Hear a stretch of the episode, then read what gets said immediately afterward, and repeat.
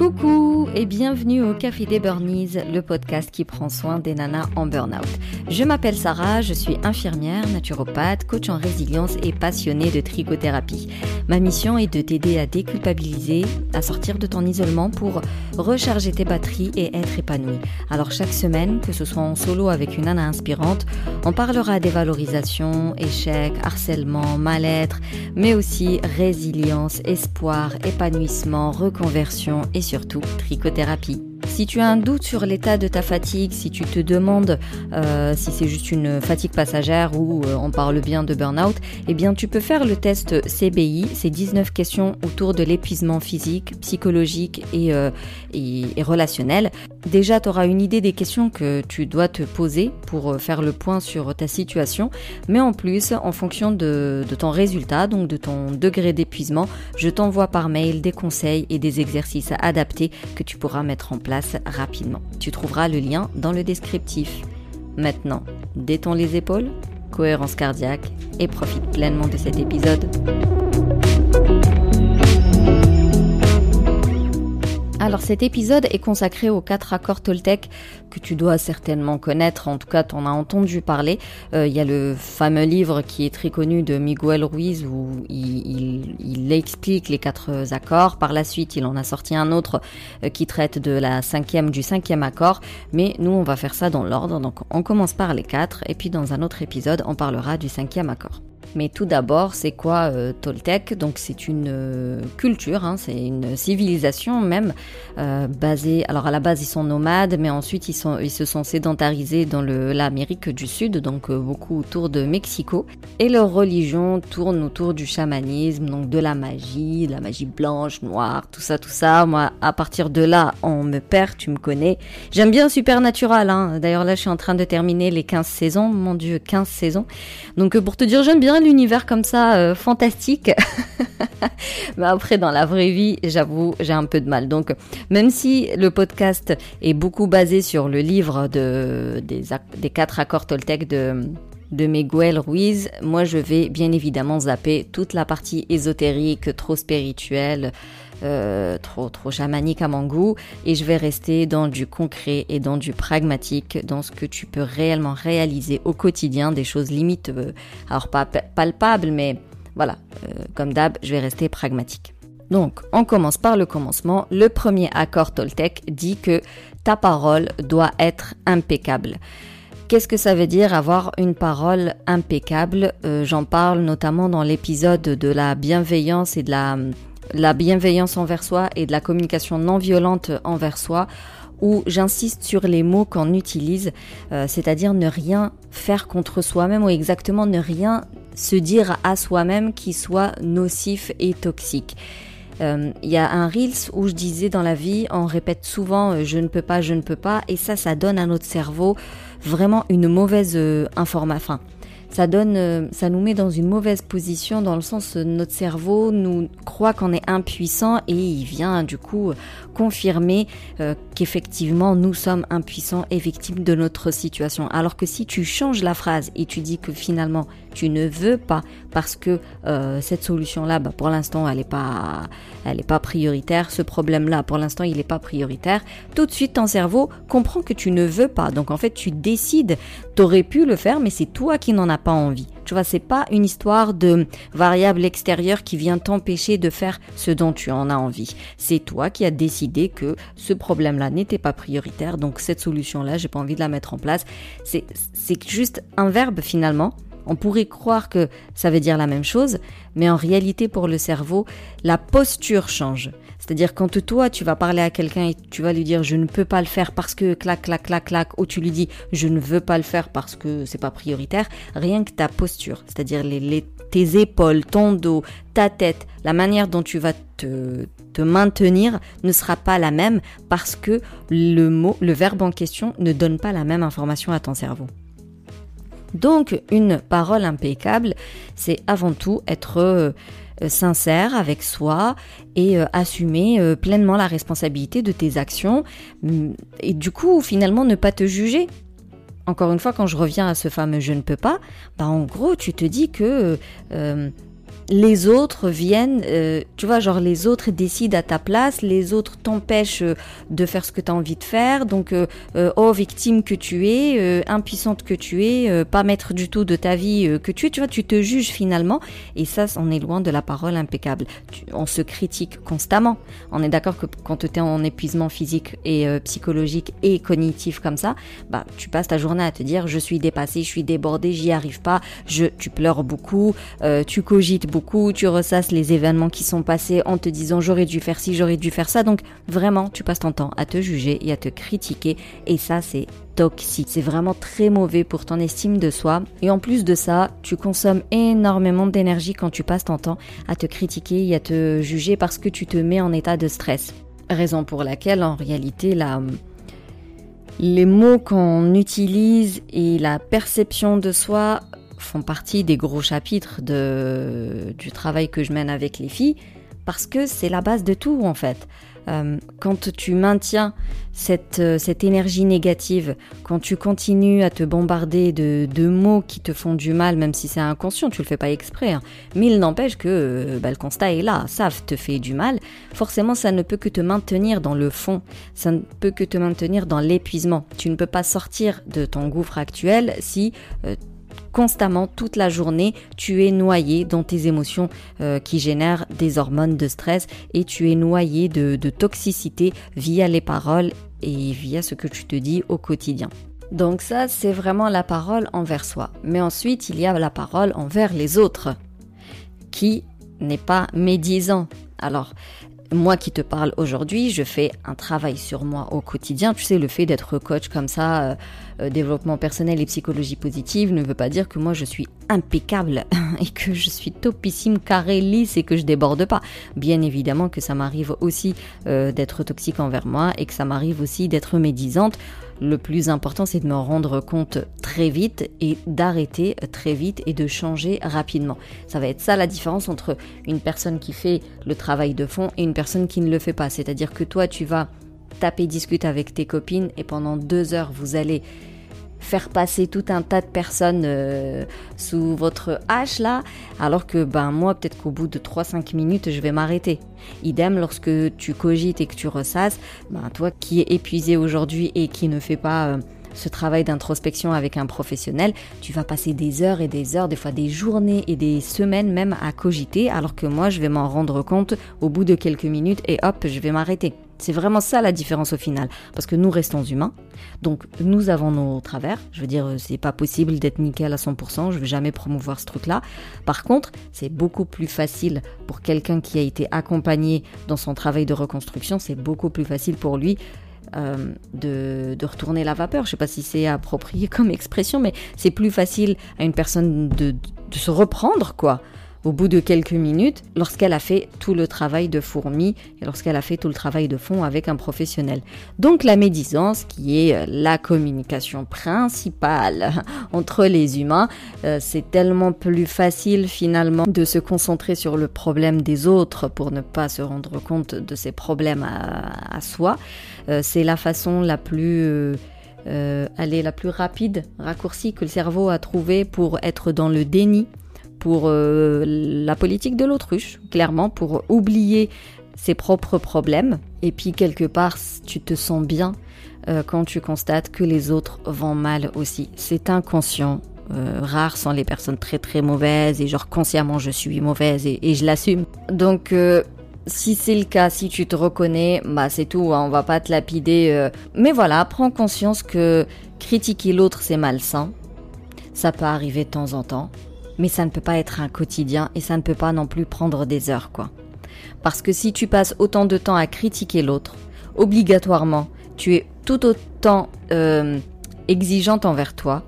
Et en plus, rappelle-toi, le fait de passer du temps à détailler la misère des autres, les fautes et les machins, les actions qui vont pas, nanana, des autres, c'est juste une façon pour toi de te dérober, d'oublier tes problèmes et de ne pas te concentrer dessus, en fait et juste te dire ouais finalement il y a pire que moi euh, moi je suis bien par rapport à eux ou comme je t'ai dit inconsciemment le fait de savoir que les autres aussi souffrent comme toi ça ça peut ça peut te, te faire du bien encore une fois c'est inconscient Et puis après, tu as d'autres paroles non impeccables qui viennent bousiller ta vie.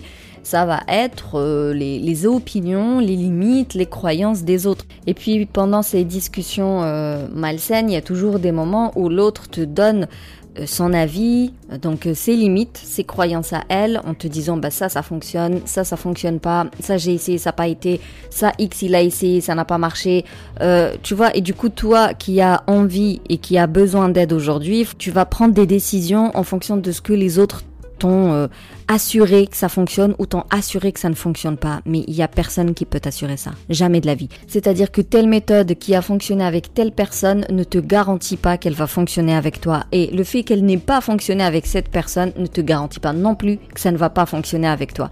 J'ai une, euh, une fille comme ça qui m'a contacté pour euh, s'inscrire à, bah, pour rejoindre le Kintsugi. Et euh, en fait, elle est en panique, elle n'arrive pas à s'engager parce qu'elle a trop peur que ça ne fonctionne pas.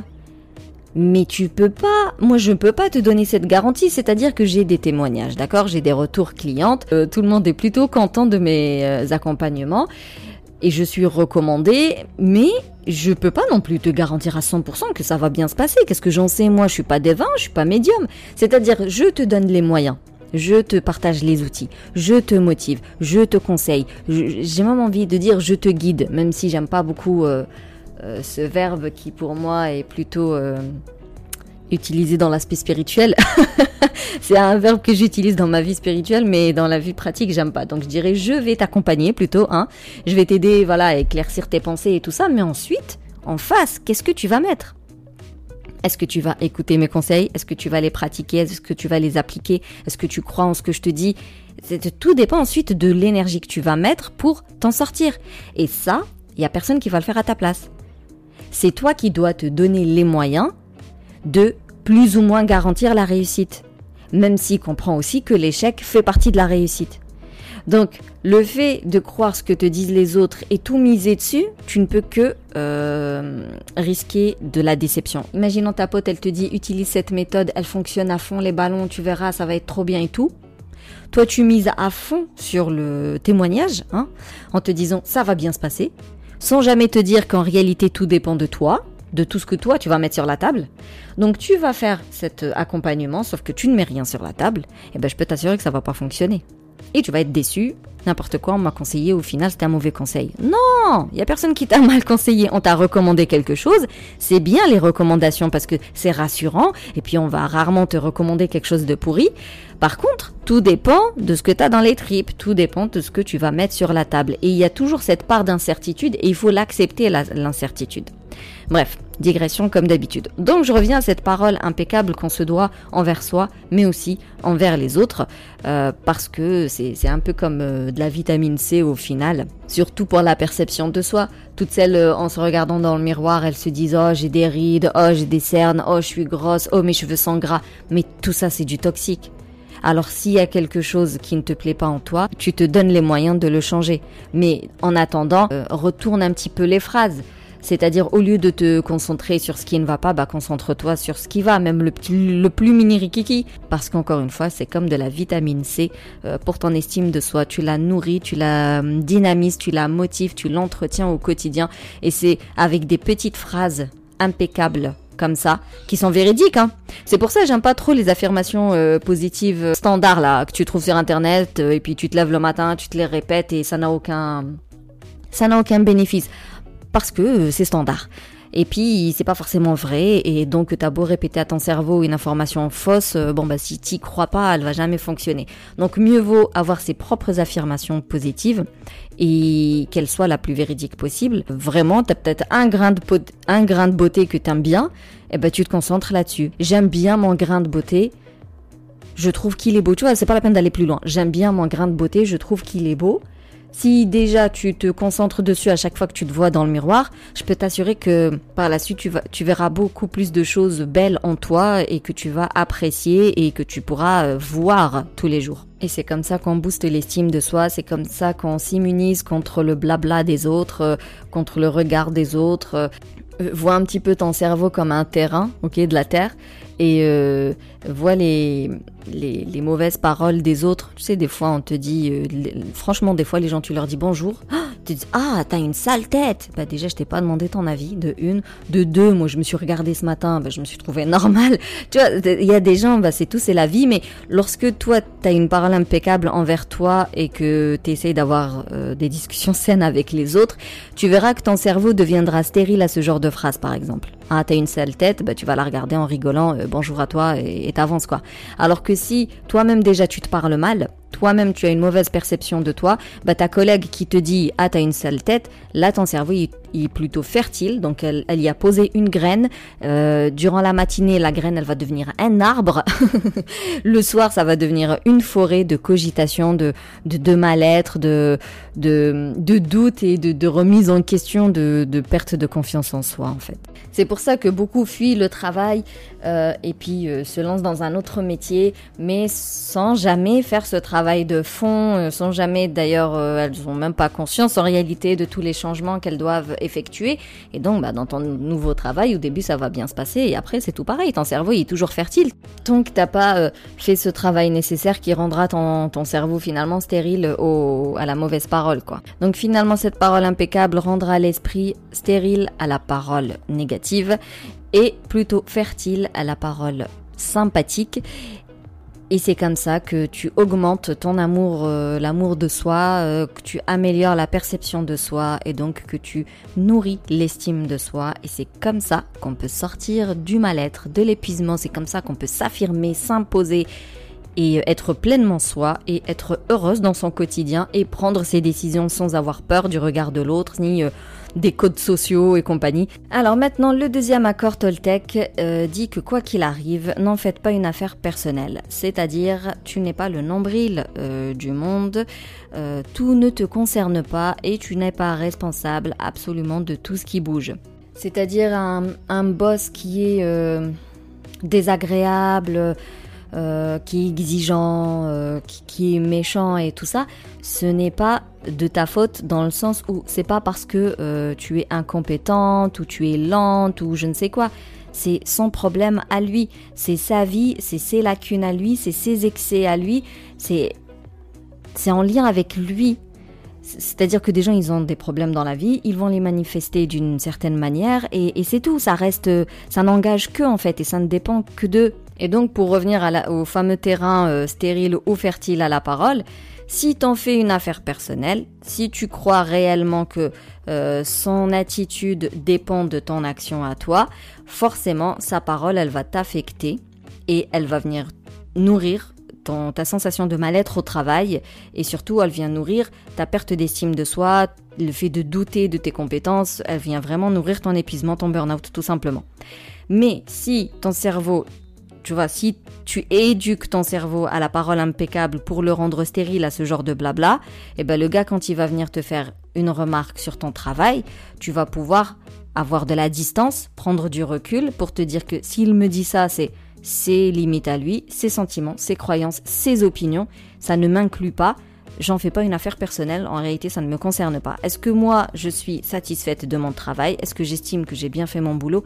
Ok, bah alors ça me suffit. Tu vois, tu deviens vraiment stérile finalement aux attaques injustifiées. Donc en fait, quand tu n'en fais pas une affaire personnelle, tu deviens un petit peu immunisé. Tu sais, contre euh, les critiques des gens, les calomnies, le regard des autres. Parce qu'encore une fois, quelqu'un, euh, tu sais, quand on parle du regard des autres et que euh, il faut être une bonne maman, il faut avoir une maison rangée, je sais pas moi, il faut avoir une belle voiture, une bonne maison, un beau travail, nanana, bah, encore une fois, ça c'est des croyances des autres, les limites des autres et euh, soit tu en fais une affaire personnelle et tu crois que toi aussi tu dois correspondre à leurs croyances et tout ça, soit tu te dis non, euh, en fait euh, ça ça dépend de vous, c'est votre limite, vos sentiments à vous, ça n'engage que vous, moi je fais ce que je veux.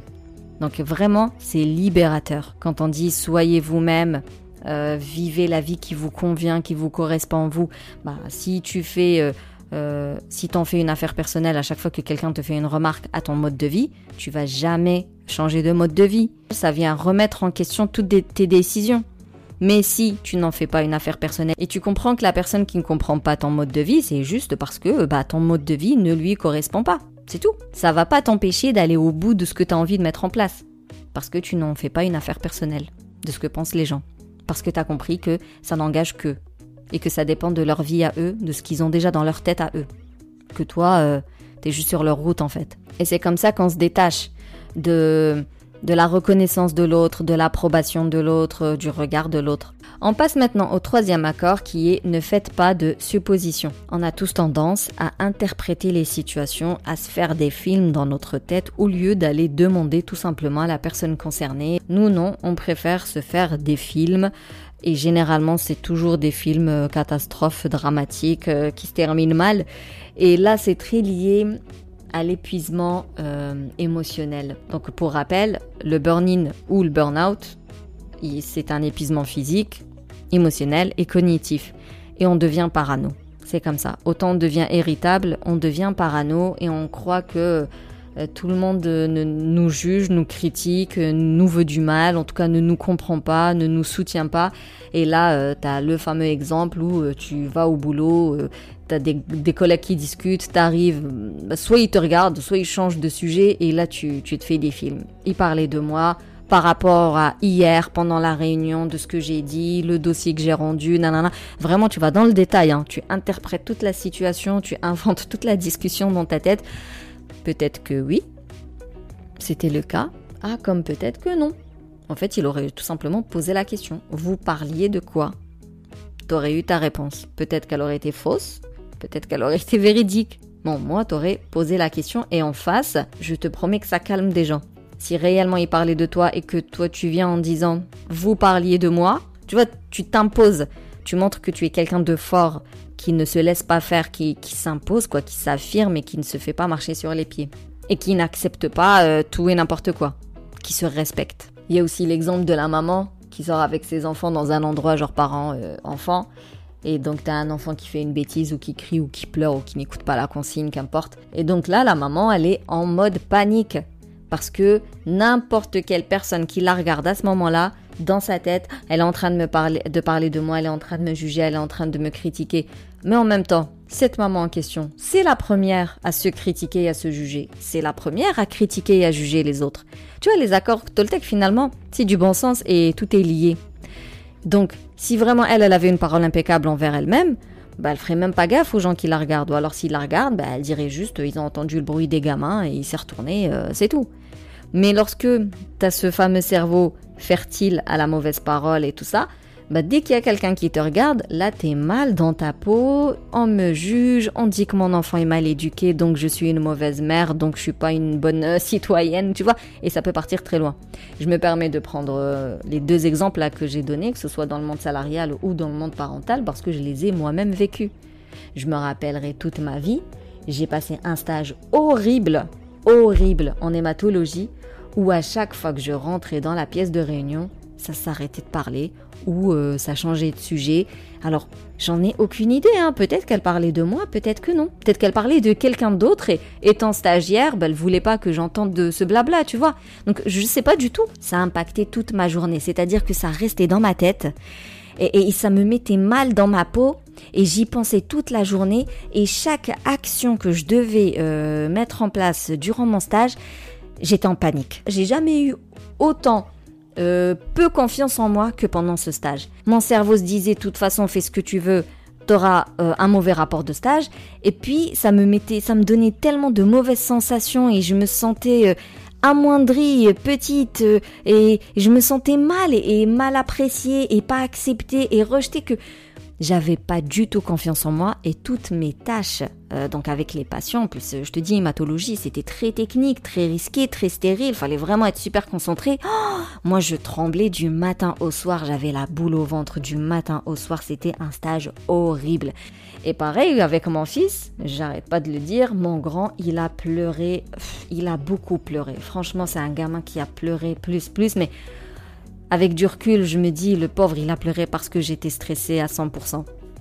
Donc moi j'allaite, en gros j'allaite depuis 2018, je sais juste que j'ai changé de gamin entre, entre temps. Mais donc euh, mon grand, enfin mes enfants ils ont jamais été, euh, ils aiment pas les tétines, ils aiment pas les biberons, ils ont pas de doudou, je sais pas pourquoi, ça prend pas avec eux. Pourtant on a essayé toute forme de tétine, toute forme de biberon, ça n'a jamais pris. Le seul moyen de, de les faire taire quand ils pleurent c'est la tétée. Et mon grand, il a été comme ça jusqu'à à peu près 18 mois où le seul moyen de le calmer, c'était la tétée. Et donc quand il était vraiment petit, avant un an, il pleurait tout le temps. Et notre société, malheureusement, elle n'est pas du tout adaptée à la maman allaitante. Donc si tu es dans un resto, dans une salle d'attente, ou en train de te balader, ou dans un parc, tu vois, si t'es pas chez toi, en gros, euh, et que tu as besoin d'allaiter, ben c'est compliqué. Tu dois trouver où t'asseoir, faut que ce soit plus ou moins confortable. Euh, imaginons il pleut, il y a du vent, bah faut que ce soit couvert. Et puis toi, t'as pas envie de te mettre à poil devant les gens, donc euh, bah t'essayes d'être dans un, truc pas trop voyant. Enfin, tu vois, il y, a de la réflexion, il y a de la stratégie. Donc il a commencé à pleurer. T'as essayé de le calmer sans téter, mais au bout d'un certain temps, tu vois que ça fonctionne pas. Ensuite, tu dois chercher un moment, un endroit euh, un truc euh, pratique pour l'allaiter. Donc tout ça, c'est du temps. C'est du, temps et pendant tout ce temps-là, le gamin, il pleure. Donc les gens voient, se retournent, nanana. Et à chaque fois, je me faisais des films, les gens me jugent, les gens me critiquent. Moi, je te fais la phrase comme ça. Mais sur place, j'étais juste en mode panique. Je me sentais mal, en mode punaise, on me regarde, punaise, je me tape la honte, punaise, je suis gênée. Et je me dis, maintenant, euh, mon gamin, il a quand même absorbé tout ce stress, mais comment veux-tu qu'il soit calme? C'est pas possible bien évidemment qu'il ne peut que pleurer. Et pareil, même quand il a été plus grand, où il a connu la frustration, où euh, on va dans un endroit, tu lui dis bah c'est fini, on rentre à la maison. Là, ça se met à hurler, à crier. Les débuts, ils étaient difficiles parce qu'en fait, à chaque étape, tu vois là déjà ça hurle derrière parce que ça rentre, il lui dit enlève tes chaussures, elle est pas contente. Et je sais que tu vas l'entendre. Bon, aujourd'hui, je m'en fous. Mais fut un temps, euh, quand mes gamins pleuraient parce qu'ils voulaient pas euh, partir d'un endroit, je me sentais mal. Et du coup, je, tu vois, je faisais l'autoritaire parce que c'est ma personnalité. Je suis un 7-8 pour celles qui connaissent l'énagramme. Donc, euh, je te dis, tu le fais j'impose. donc, je suis autoritaire, tu vois, je deviens dur. Et en fait, euh, je devenais dur pas parce qu'il m'embêtait moi, je devenais comme ça dur avec lui parce que je me disais les gens sont en train de me juger et disent que je suis une mauvaise maman qui ne sait pas gérer ses enfants au moment de partir. Mon grand, le, le franchement, quand il sera un peu plus grand, je lui présenterai euh, de, de plates excuses parce que ça a été un cobaye. j'ai fait mon travail de fond sur lui en fait. Donc au début, il s'en est pris plein la gueule. Maintenant, bah, je suis beaucoup plus relax. Et, du coup, la petite, je suis beaucoup plus relax avec la petite. Donc je me dis que mon grand, je lui dois un truc quand il sera un peu plus grand. Donc tout ça pour dire arrêtez de vous faire des films. Euh, tu sais pas ce qu'il y a dans la tête des gens. Ils se retournent juste parce qu'ils ont entendu un bruit.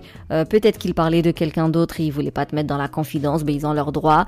Euh, bref, tu ne sais pas. Si tu veux savoir le pourquoi du comment, la seule manière de le faire, c'est d'aller demander, de poser la question, de crever l'abcès, comme on dit. Parce que toi, si tu te mets à faire des films, ce film-là, il sera tout sauf modéré. Donc tu vas y mettre le plus de suppositions possible, tu vas choisir l'aspect le plus dramatique, euh, tu vas y mettre les émotions euh, les plus négatives qui soient, ça va générer en toi tout le stress possible et imaginable. Tu vas le ressasser. Ou alors tu sais l'histoire de... Euh, tu dis jamais rien, tu verbalises jamais rien, mais tu crois que c'est une évidence et que tout le monde sait ce qu'il y a dans ta tête et que euh, tu vois, ils devraient t'aider parce qu'ils savent que tu es fatigué. Et s'ils ne t'aident pas, c'est parce qu'ils en ont rien à faire de toi. Si tu veux que les gens euh, comprennent ta situation et euh, tes besoins, bah, il faut les verbaliser. Un point, c'est tout. Et d'ailleurs, pour aller plus loin, les interprétations, c'est pas uniquement dans les situations avec les autres, c'est aussi avec soi. Combien de personnes vont te dire euh, je suis bon moi je suis pas très coaching, bon moi je suis pas très méditation, bon moi je suis pas très créatif, oh ce taf là c'est pas pour moi. Alors qu'ils ont jamais fait le travail d'introspection, ils ont jamais utilisé euh, aucun outil de connaissance de soi. En réalité, elles savent pas du tout ce qu'elles aiment, ce qu'elles n'aiment pas, ce qui est euh, ce qui est efficace avec elles, de ce qui ne l'est pas, comment elles fonctionnent parce qu'elles n'ont jamais fait ce travail. Et pourtant bah elles vont te dire je suis pas comme si, je suis plutôt comme ça comme je t'ai dit tout à l'heure, les accords Toltec sont très liés euh, entre eux. Donc quelqu'un qui ne fait pas de supposition, forcément, il a une parole impeccable. Et si tu as une parole impeccable, tu as un cerveau stérile aux suppositions, tu vois. Soit cercle vicieux, soit cercle euh, vertueux, comme d'habitude.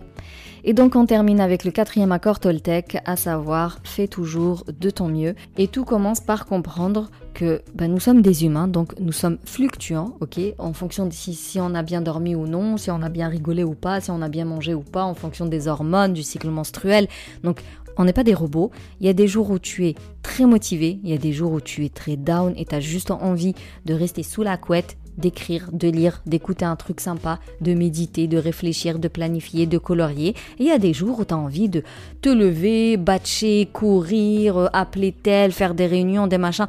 Voilà. Il y a des jours où on est au top, il y a des jours où on veut juste être en mode solo. Donc, dans tous les cas, on fait de son mieux. Il y en a beaucoup qui forcent, qui font du forcing, alors qu'elles n'ont pas les capacités euh, d'aller au bout de leur objectif euh, journalier, mais elles vont faire du forcing. Et c'est comme ça qu'on nourrit l'épuisement et c'est comme ça qu'on va droit dans le mur et qu'on fait un burn-out. Donc, tu fais de ton mieux. Et c'est là où on retrouve vraiment l'intérêt d'être aligné au quotidien et de faire les choses qui correspondent à nos valeurs et surtout qui correspondent à nos priorités. Tu vois, quelqu'un qui euh, fait un travail alimentaire ou euh, euh, quelqu'un qui n'est pas en adéquation avec le mode parental qu'il a choisi, il va toujours être dans le forcing parce que il, n'aime pas en fait ce qu'il fait au quotidien, ça, ça lui va pas, ça lui parle pas, ça n'a pas de sens ou ça l'ennuie. Le fait de d'identifier ses valeurs, de bien identifier ses priorités et puis de d'organiser ses journées en fonction de ces euh, deux critères, tu verras que même les jours où tu es très down, tu vas quand même pouvoir faire de ton mieux parce que c'est des choses que tu aimes, parce que c'est des choses qui te parlent, parce que c'est des choses qui ont du sens pour toi. Et c'est le meilleur moyen finalement d'éviter euh, tout l'apitoiement sur soi, euh, toute la souffrance, les, la culpabilité, les regrets. Et quand on dit faire de son mieux, c'est vraiment dans les différentes sphère de ta vie. Vraiment ton corps, euh, euh, nourris-le, apprécie-le, soigne-le, euh, fais de l'exercice dans le sens où tonifie-le, quoi, motive-le, mets-le en mouvement. Ton esprit pareil, nourris-le. Donc finalement, selon les accords Toltec, si ta parole est impeccable, si tu ne fais pas euh, une affaire personnelle de tout ce qui bouge, si tu n'es pas constamment dans des suppositions, des interprétations, et si tu fais toujours de ton mieux, tu ne peux que améliorer la qualité de ta vie, tu ne peux que améliorer ton quotidien, tu ne peux que être plus consciente dans tes actions, dans tes décisions, dans tes choix. Ça va te permettre cette fameuse transformation de la nana épuisée que tu es aujourd'hui ou cette perte de sens euh, que tu as au quotidien, à la nana épanouie, qui sait où elle va, qui a une mission de vie et qui fait tout pour la concrétiser et qui, qui est alignée au quotidien, qui est sereine, qui est apaisée, qui s'affirme, qui s'impose, qui est elle-même, qui s'assume et qui emmerde les autres. Et cette prise de conscience, c'est vraiment la première étape parce que sans elle, tu ne pourras pas avancer. Tu pourras, enfin, je veux dire, on peut toujours rester dans le euh, c'est à cause de mes parents, c'est à cause de mes enfants, c'est à cause du mari, du collègue, nanana. C'est une vérité. Hein. Je suis pas en train de, de dire que tu te crées euh, des, une histoire ou que tu interprètes. Non, effectivement, un burn-out est multifactoriel et euh, il arrive parce que il y a tout un environnement qui vient pousser tes qualités à leurs excès. Bref, oui, l'environnement a euh, son implication dans ton burn-out, mais euh, j'ai envie de dire, euh, ok, d'accord, tu le sais, mais maintenant, il faut vers il faut aller vers des solutions qui vont t'aider à sortir de là. C'est-à-dire juste ressasser que je ne peux pas à cause de clac clac clac clac, ce n'est pas une solution, ce n'est pas ce n'est pas un outil de guérison quoi, ça, ça ne va pas t'aider à t'en sortir. Au contraire, tu te responsabilises et tu décides de sortir de ta situation. Et pour ça, il y a énormément de personnes qui peuvent t'aider, qui peuvent t'accompagner, te rassurer et euh, vraiment euh, euh, te permettre d'aller jusqu'au bout de tes objectifs et de reprendre ta vie en main, de retrouver ton peps. C'est des choses qui se font tous les jours et la prise de conscience permet de, tu sais, cette rébellion-là de se dire, euh, vas-y, j'en ai marre, maintenant, euh, je, je cherche des solutions, j'y mets tous les moyens et, et je veux guérir et, je veux transformer euh, mon quotidien, je veux améliorer la qualité de ma vie. C'est pour ça que la prise de conscience, elle est importante parce qu'elle est motivatrice. Il n'y a jamais aucune bonne raison de laisser traîner les choses. Si tu vas mal aujourd'hui, si tu veux que ça change, c'est le bon moment de chercher une solution.